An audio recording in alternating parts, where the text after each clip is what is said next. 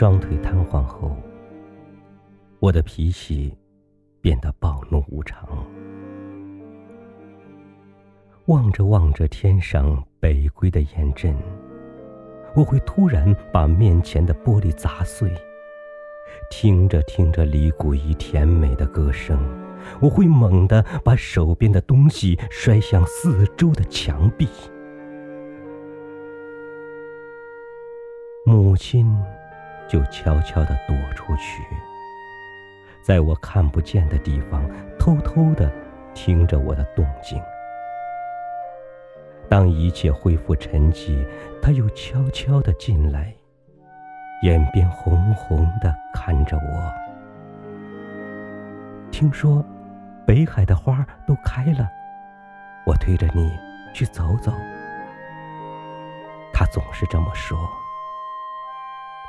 母亲喜欢花，可自从我的腿瘫痪后，她侍弄的那些花都死了。不，我不去！我狠命的捶打着两条可恨的腿，喊着：“我活着什么劲儿？”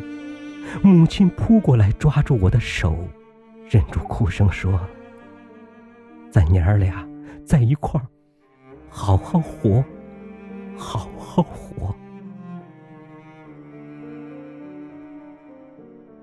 可我却一直都不知道，他的病已经到了那步田地。后来妹妹告诉我，母亲常常肝疼的整宿整宿翻来覆去的，睡不了觉。那天，我又独自坐在屋里，看着窗外的树叶唰唰啦啦的飘落。母亲进来了，挡在窗前。北海的菊花开了，我推着你去看看吧。她憔悴的脸上现出央求般的神色。什么时候？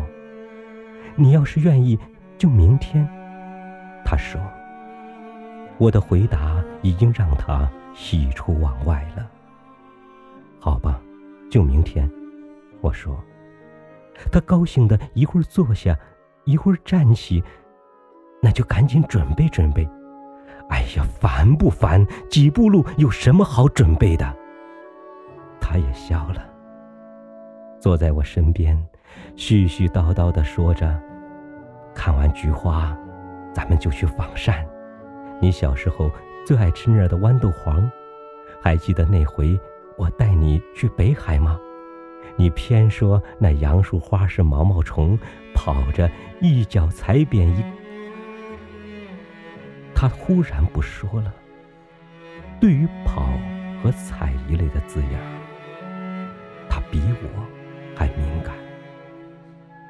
他又悄悄的出去了。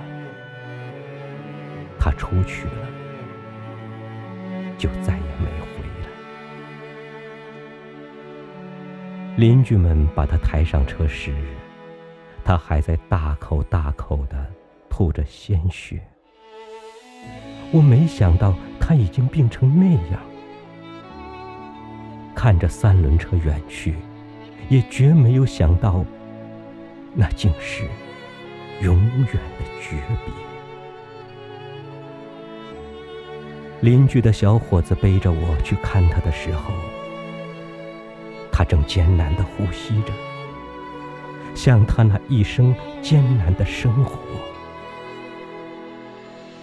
别人告诉我，他昏迷前的最后一句话是：“我那个有病的儿子，和我那个还未成年的女儿。”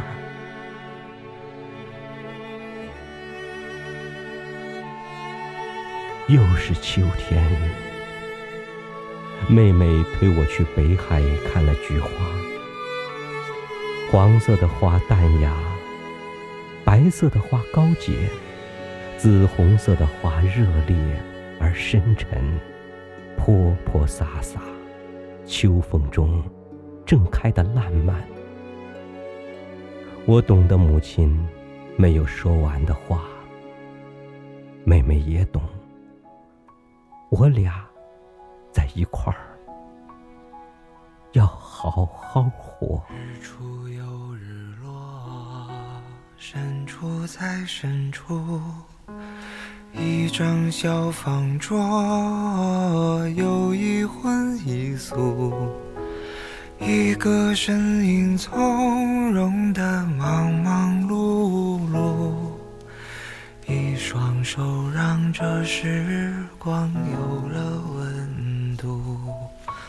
太年轻的人，他总是不满足，固执的不愿停下远行的脚步，望着高高的天，走了长长的路，忘了回头看。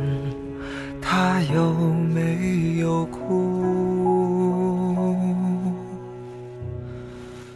月儿明，风儿轻，可是你在敲打我的窗棂。听到这儿，你就别担心。其实我过得还可以。月儿明，风儿轻，你又可曾来过我的梦里？一定是你来时太小心，直到我睡得轻。